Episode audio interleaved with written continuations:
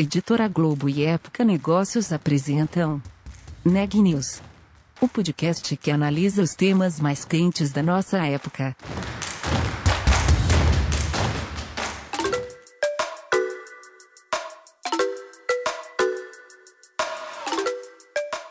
Olá, meu nome é Marisa Dangil, eu sou da Época Negócios e você está ouvindo mais um episódio do Neg News, nossa série de podcasts sobre como navegar e liderar em tempos de incerteza.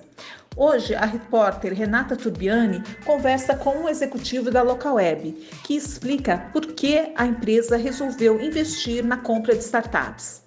Eu conversei com o Rafael Chamas, CFO da Localweb. Em fevereiro do ano passado, a empresa abriu capital na Bolsa de Valores e grande parte dos recursos que captou têm sido utilizados na aquisição de outros negócios.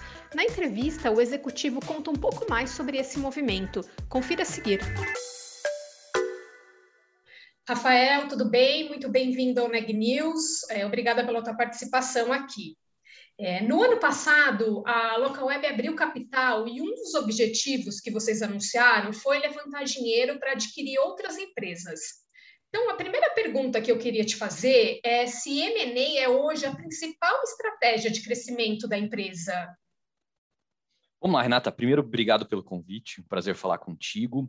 É, é uma das, tá? Mas eu acho que vale contar um pouquinho, Renata, o que, que é M&A para uma empresa como a Local Web, né? Então, uhum. primeira coisa, né? Uh, eu sou responsável pelo M&A do grupo, mas eu sempre gosto de dizer que M&A na local web está longe de ser o processo de uma pessoa ou de uma área. Ele é uma dinâmica corporativa mesmo, tá? Por que, que eu digo isso? É, Para uma empresa de tecnologia, a evolução do que ela oferece é algo fundamental para a sobrevivência, né? E nesse ponto eu posso dizer que a local web com, com, com que, cuja fundação foi em 97 já é uma centenária, né? É uma tecnologia ela evolui muito rápido. A local web começou lá atrás com uma determinada oferta que nem de longe é a mais relevante do grupo hoje. Né? A gente veio nesses últimos anos todos evoluindo aquilo que a gente oferece. Né? Por quê? Porque a tecnologia muda, as necessidades dos nossos clientes mudam e a companhia tem uma missão única que define que a gente vai ser uh, disruptivo ou inovadores em qualquer momento da nossa história. A missão da Local Web é ajudar empresas a nascerem e prosperarem por meio da tecnologia. Qual é a tecnologia vigente para uma empresa nascer ou prosperar daqui a 20 anos? Eu não sei. O que eu te garanto é que a Local Web oferecerá. Tá? Então, esse é o primeiro ponto. Para que a gente tenha perenidade na nossa, na nossa vida né, de companhia, nessa missão que é bastante, bastante nobre né, e, e abrangente quando eu penso em tecnologia, você tem caminhos de evolução. Esses caminhos eles podem ser por desenvolvimento interno, orgânico, ou por aquisição. Né? É, aquisição ela depende de duas coisas. Né? Primeiro, você encontrar o, o ativo correto, né? E quando eu digo ativo correto, há várias características. Setor estratégico, as pessoas com fit cultural, produtos que se encaixem, né? ou seja, que se conectem, que permitam ao seu cliente ter uma experiência final muito mais rica do que ele teria sem aquilo, né? Ou contratando de um fornecedor separado. Esse é o primeiro ponto. E o segundo, a gente não estragar o que está sendo feito, né? Que quando você compra uma empresa, no final das contas, um grande risco que a gente corre é perder as pessoas, perder o cérebro, perder a identidade cultural. É com essa filosofia que a Local Web cresceu em toda a sua história, né? E M&A, sem sombra de dúvidas, foi parte desse nosso crescimento. Tá? É, depois do IPO, foram 12 aquisições. É, esse número está correto? Perfeito, no, isso mesmo. No total, na história, na trajetória da empresa, quantas já foram? Foram 18, Renata. Tá. tá? Então, houve sim uma aceleração, né? É, essa aceleração, te diria o seguinte, é, não foi porque fizemos o IPO que decidimos acelerar é porque precisávamos e queríamos acelerar a companhia que a gente fez o IPO. Né? A decisão da Localweb de se listar, né, de se tornar uma empresa com capital aberto, apesar de mantermos os mesmos controladores tá, na história da companhia, ela é totalmente emaranhada com a lógica de crescimento. Né? O, explorando um pouquinho esse ponto, né, Renata? É, é, óbvio que o momento pandêmico, né, ele acelera tudo isso, mas a lógica ela, ela já vinha desde então. Né? A Localweb é uma empresa única no sentido de ofertar tecnologia B2B, né, para PMS, que é o que a gente faz. Né? É, não existem empresas no Brasil que tenham um portfólio tão amplo como o nosso. Né? A gente tem soluções amplas para digitalização por meio de comércio eletrônico, né, do e-commerce, pagamentos, uh, uma infinidade de SaaS na companhia, hospedagem de sites, foi como a gente começou. Então, é uma solução muito ampla, sempre pensando naquela visão que eu comentei, né? Ajudar a empresa a nascerem e prosperarem por meio da tecnologia.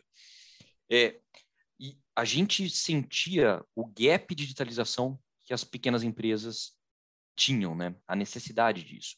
E, ao mesmo tempo, um, uma crescente necessidade e maior interesse de companhias por continuarem essa jornada de digitalização, né?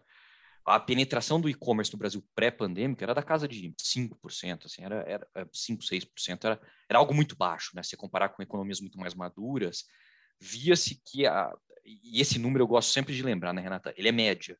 Quando eu penso em média, grandes varejistas o puxam, né?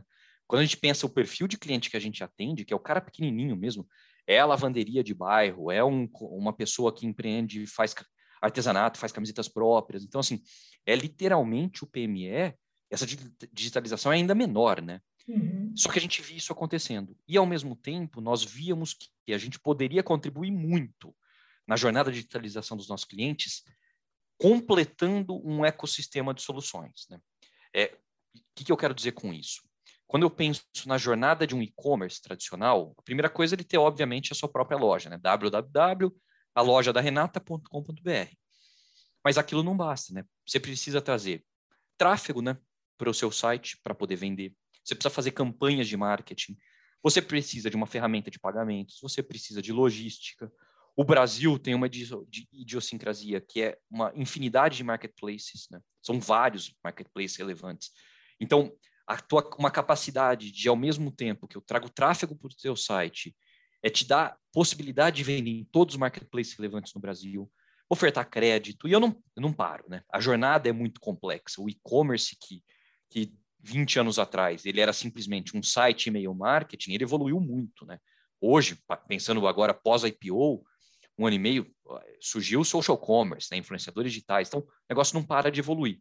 E a gente via uma oportunidade muito rica de continuar investindo na jornada de digitalização por meio do e-commerce, plugando muitas componentes que faltavam na nossa oferta, que fariam o nosso cliente ser ainda mais bem sucedido. Por isso fizemos o IPO levantar dinheiro para continuar investindo. Né? É, e aí sim é o momento que a gente completa muito. Então, a gente acho que deve explorar isso ao longo do tempo, Renata, mas foi com esse levantamento de capital do, do IPO, a gente mostrou essa estratégia e o mercado, obviamente, entendeu que a gente foi muito bem sucedido nisso e depois combinou num follow-on agora em 2021. Bacana. Vocês é, têm hoje é, soluções bem diversas né, é, e complementares. O que, que falta para vocês? Falando hoje em dia, você até falou né, que a gente não sabe qual a tecnologia que vai é, ser daqui a alguns anos, tal, mas hoje o que, e que essa falta, falta por definição, né? Isso. O que, que ainda falta no portfólio de vocês? Seguinte, Natan, é, onde a gente pode melhorar a vida do nosso cliente, né? Eu diria para você, serviços financeiros, né? Acho que esse é um ponto relevante. É, a gente tem hoje a maior plataforma de e-commerce com pagamento integrado, né? que é a Tray. A Tray hoje é a plataforma dominante no Brasil para PMS. E eu hoje, com a minha solução de pagamentos, Renata, que se chama IAPay, a gente tem a IAPay e a Vind, né? que são, são business de pagamentos muito fortes, eu capturo 70% de todo o dinheiro que meus clientes transacionam, vamos chamar assim. Então, nossa solução de pagamentos é forte. Então, eu tenho muita entrada de dinheiro por meio da nossa solução de pagamentos. Eu tenho também o mais relevante ERP para pequenas e médias empresas focadas em e-commerce no Brasil, que se chama Blink. Né? Então, com ambos, eu tenho mais de 100 mil e-commerces plugados conosco. Né? É muito relevante.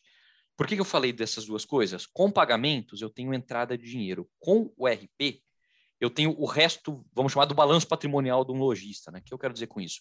Toda a parte de pagamentos dele, então, a gestão de contas a pagar, né? E muita, muita, muita informação. O que eu comecei a oferecer agora em agosto, crédito, é, não usando o balanço da local web, tá? São, o risco não é meu, o risco é de terceiros, mas eu, eu acabo monetizando isso como sendo um FII, digamos, para cada crédito que eu origino, mas muito mais importante que isso, de uma forma muito nativa no meu produto. Então, o cliente, quando ele está ali administrando as vendas, as finanças dele, ele consegue crédito muito rápido, né? Então, esse é um começo. Mas quando a gente pensa em serviços financeiros, a coisa pode ir muito mais longe, né, Renata? É, eu sempre gosto de falar, o nosso cliente ele passa em média seis horas dentro do produto, né, no painel de controle. Quando você pensa no internet banking, o cara deve passar 20 minutos do dia ali, né? Então eu tenho um espaço muito nobre é, para fazer ofertas não de qualquer coisa, daquilo que faz sentido para o cliente. Né? Uhum. O crédito é uma dessas coisas. Então, somando essa ideia de que é por meio desses painéis, desses produtos, que ele administra as finanças dele, os serviços financeiros eles podem ser muito robustos, né? Robustos. O que, que eu chamo de serviços financeiros robustos? Primeira coisa, eu posso ter a minha própria conta, né? Eu não preciso que eu, o cliente venda tudo com a nossa solução, receba e eu mande esse dinheiro para um, uma conta terceira. Ele pode mandar para minha própria conta, né? Na verdade, não precisa nem mandar, porque ela já cai ali como eu já tenho todo o que eu falei que é o balanço patrimonial dele, são os pagamentos, ali ele já paga as contas. Então, é, já faz um PIX, já faz uma TED, já, já paga uma conta, já paga a folha de pagamentos. Então, tem muito, pede um cartão. Então, todos aqueles serviços que a gente pode chamar de banking as a service, né? Eles podem ser ofertados de uma forma muito, muito nobre e muito integrada naquilo que eu já tenho. É, se você me perguntar, a Locweb vai ser um banco? Não, de jeito nenhum. A gente é uma empresa de software, né? Não vou, em hipótese alguma, submeter nosso acionista a risco de crédito no balanço, né? longe disso. Mas há, há, várias maneiras de eu ter essa oferta muito, muito lógica, muito sinérgica, quando eu penso em uso de produto, né? Que é no final das contas o que, o que a gente quer, uma experiência única para o nosso cliente, sem expor os nossos acionistas aos riscos que uma riscos e complexidades, né? Que tornar-se uma, uma instituição financeira demanda. Então, esse é um, uma oferta, sem sombra de dúvidas, que a gente deve evoluir e ter. Segunda, Renata, logística. Né? É, a gente tem já uma coisa muito interessante logística, que é o quê? É, qual é a primeira dor que qualquer PME tem quando ele pensa em fazer comércio eletrônico? Hoje só tem uma opção. Você vai lá, o cara tem que pegar e levar nos correios, né? Essencialmente é isso. Isso é duro para um cara pequeno. Por quê? Porque é caro, né? Ele não tem escala, ele é um, ele é um digamos, um, um, um, um cliente individual, né? E, ao mesmo tempo, não dá abrangência e cobertura total do que um e-commerce demanda. Uma entrega rápida, que é um, que é um same-day delivery, né? day delivery, alguma coisa do gênero. É, outras opções, né? De repente, um cargo, um avião. Então, isso é uma dor muito, muito, muito grande para um cliente pequeno.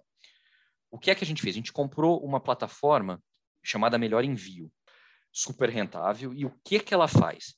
Ela tem, ela tem acordos comerciais com diversos provedores logísticos, né? Dessa forma, qualquer lojista de pequeno do e-commerce, por meio do Melhor Envio, e aí para o nosso cliente ainda totalmente integrado, ele tem acesso a uma infinidade de opções, né? De então ele pode usar correios aqui, ele pode usar um outro, um outro opção para levar alguma coisa para o centro-oeste brasileiro, ele pode cotar uma entrega com vários caras ao mesmo tempo. Ele escolhe aquele que tem melhor preço ou nível de serviço, né, lead time, que, que o convenha naquilo que ele está vendendo. Então, abre o leque de opções não só isso, né? Ele se vale da nossa escala, do nosso tamanho, para ter preços melhores do que ele teria sozinho. É o suficiente? Não há outras possibilidades. Né? O fulfillment, por exemplo, é uma opção interessante. Né? O cliente ele, ele acaba tendo estoque não com ele, ele está em lugares estratégicos que melhoram o nível de serviço, podem baixar custos. Então, há alguns caminhos que a gente pode continuar evoluindo nossa oferta logística, que ela já hoje tira uma dor extremamente grande do cliente, mas que, sem sombra de dúvidas, há sempre espaço para melhorias. Segundo ponto. E um terceiro, Renata, que eu acho que é relevante, que eu comentei e puxo ele de novo, que tem a ver com esse negócio de a gente não sabe qual que é a, qual que é a tecnologia do, do, do futuro, né? Uhum. Social commerce é uma coisa super nova, né? Só que o negócio explodiu muito rápido, né? Então, como que eu trago essa, essa nova tendência, né? Investindo, né? E aí começam a surgir companhias interessantes no Brasil que fazem isso. Eu poderia desenvolver organicamente? Sem dúvida, mas aqui, se eu tenho uma opção de já ver alguém que está fazendo bem, já tem uma aceitação boa de público, se integra na nossa solução, tem fit cultural conosco, aí eu tenho um time to market que faz sentido fazer uma aquisição, que é provavelmente como a gente deve rumar para para evoluir nesse sentido. Esse ano ainda, quantas aquisições vocês é, têm na tem programadas? É, e o que, que você pode adiantar? Bom, tirando essa parte que é a previsibilidade é difícil, a gente vai continuar fazendo aquisição sem sombra de dúvidas, né? É, o último report nosso, tá? O último ITR mostrou uma posição de caixa líquido de 1,8 bilhão de reais, tá? Então eu tenho muito caixa para investir. É, mais do que isso, o processo de mapeamento de aquisições ou de investimentos extremamente robusto, vivo, constante. A gente divulgou, depois é, a gente confirma até esses números, acho que é, temos, tínhamos naquele momento seis MOUs que estavam ou já, já negociados ou em negociação. O MOU já é o memorando de entendimento, né? É quando a gente já, já, já definiu os traços, digamos, principais da, da, da, transação. Aí a gente começa todo esse trabalho que eu te disse. É, ou seja, não pararemos de fazer aquisição. Tem muita coisa legal para ser feita e local web, por tudo aquilo que eu te falei sobre missão, pensar tecnologia, ser uma parte da grande P&D, não parará jamais de fazer aquisições. Você falou de todo esse processo, né? Quanto tempo, mais ou menos, em média, leva entre vocês é, começarem entre o namoro conversas? E o casamento. Exatamente. Entre o namoro e o casamento no é. papel, em média, eu diria para você uns cinco meses. É um processo, um processo médio aqui, Renata. Entre conhecer a empresa. E, e tem uma coisa super legal, Renata, comentando um pouquinho mais, né? Eu falei que não é um processo de uma pessoa, né, nem de uma área, de uma empresa, né? Se você pegar o presidente do conselho hoje e perguntar para ele quais são as empresas, essas seis que eu estou falando, ele vai te falar 12. Se perguntar para o CEO, ele vai saber também quais são. Por quê? A gente, a gente se utiliza da companhia no processo de escolha de uma aquisição. Tá? Não, é um, não é um processo em que eu tenho um time que vem, me traz uma boa ideia, me traz um business case montado, eu vou lá, acho legal, apresento conselho de compra. Não, é o contrário. A gente, como, como administradores da empresa, CEO da companhia, presidente do conselho, vice-presidente do conselho, eu mesmo, os, os diretores de unidade de negócio, a gente traça as estratégias que a gente quer evoluir por meio de aquisição. Setores, tamanho, várias características, né? É, a gente indica ativos interessantes e para cada um desses ativos interessantes, esse grupo seleto que eu te falei vai lá e conversa com as pessoas. Então, puta, pode ser uma empresa que fatura 5 milhões de reais, uma empresa pequena, não tem problema. A gente vai com a nossa humildade, com respeito a quem construiu uma coisa bacana, conversar, entender, ver a cabeça da pessoa, como ela pensa business, entender se bate com a gente culturalmente, se as ideias de futuro batem. Então, é um processo quase de, de entrevista, de bate-papo, né, no final das contas, feito sempre por esse grupo, né? Então, no final das contas, né, Renata, isso garante algumas coisas. Quando a gente toma a decisão de comprar, não é que eu tenho que convencer meu conselho ou CEO a comprar a companhia. Eles já estão participando com, comigo desde o começo da ideia, né? Uhum. Mais que isso, a gente tomou decisão juntos de fazer uma oferta, né? É, e isso é um ponto. Então, traz agilidade né, para a decisão no conselho. E a segunda coisa importante sobre isso, você tem uma multiplicidade de visões que garantem que a taxa de erro numa aquisição seja minimizada, né? Você tem, você tem visões distintas, você tem percepções distintas. Então, acaba sendo um processo muito rico de, de, de filtragem e seleção de quem a gente traz. Talvez esse seja um dos segredos para a gente nunca ter perdido nenhum fundador. Né? Com quantas empresas, mais ou menos, vocês conversam por mês? Uh, por semana, a gente tem essa reunião mens semanal, tá? É nosso, é, é nosso horário mais sagrado na empresa, é quinta-feira às 17 horas, que é o nosso comitê de M&A. Em cada uma dessas reuniões, a gente discute de três a cinco cases, tá, Renata? A fundo, tá? A fundo. Então, isso significa, numa conta simples, 20 avaliações profundas. Para filtrar 20, passam 50, 60. Tá? Então, assim, é bastante empresa mesmo. Rafael, a LocalWeb vai lançar um fundo, né? O que, que você pode me adiantar sobre isso? Renata, é o seguinte, é, o fundo que você diz, o CVC? Isso. Tá bom. É, acontece o seguinte, Renata, a LocalWeb como eu te disse, ela monitora muita, muita empresa, né? Muita, muita empresa. É, existe uma oportunidade interessante de investimento em empresas que têm um tamanho que não faz sentido ainda para serem pensados como investimentos pela local web. Esse é um primeiro ponto, né? Que podem vir a ser relevantes no futuro, porque a gente já percebe que são tecnologias totalmente aderentes, ou que são potenciais tecnologias que a gente não tem convicção ainda, que precisam se provar mas que podem ser bons investimentos de futuro, né? Então, Lo... por que eu disse isso tudo? Né? Como é que a Locweb pensa CVC, né? é um caminho para a gente conseguir investir, acompanhar, participar, ajudar companhias com essas características que eu trouxe, né? Que ao mesmo tempo a gente entenda que possam ser grandes fortalezas de futuro para a companhia, né? Por novos setores ou por setores complementares àquilo que a gente faz. Então, essa deve ser a característica do CVC da empresa, com um grandíssimo atrativo. Esse DNA que eu disse, de participação, Gilberto Malter, fundador da empresa, Ricardo Gora, Cláudio Gora, o Fernando Cirne, minha mesma, ou seja, os diretores todos da empresa participando, entendendo, pensando em estratégia, isso continuará. Então, apesar de ser um investimento sempre minoritário, né, que é uma característica do CVC, é, esse pensar ou esse acesso a um time tão robusto né, que a gente tem hoje na Local Web, eu, eu falei do, do, time de fundadores ou, ou diretores da empresa, mas se a gente pensa do ponto de vista de gente incrível do setor de tecnologia que veio para o grupo. Eu falo Williams Marques, que é o fundador da Trade, está aqui conosco até hoje. Rodrigo Dantas, o Alan da Delivery Direto. Eu poderia falar aqui 12 caras, né, 18 caras. São, são empresas que vão ter acesso a esse tipo de, a esse perfil de pessoas, pessoas com tanta, tanta relevância para o mercado de tecnologia brasileiro. Então, são essas características que eu posso te adiantar sobre o que a gente vai pôr na mesa, Renata. E quando que vai ser iniciado? Vocês já têm uma data? É, pretendemos ainda esse ano já estar tá com fundo estruturado, Renata. Perfeito. Tem um valor? É... Não, aí ainda, ainda, ainda não. Te falaria se tivéssemos, mas ainda. A gente tem uma boa ideia, mas nada ainda fechado. Mas é... acho que essas características que eu te disse são, são inerentes ao que a gente for lançar.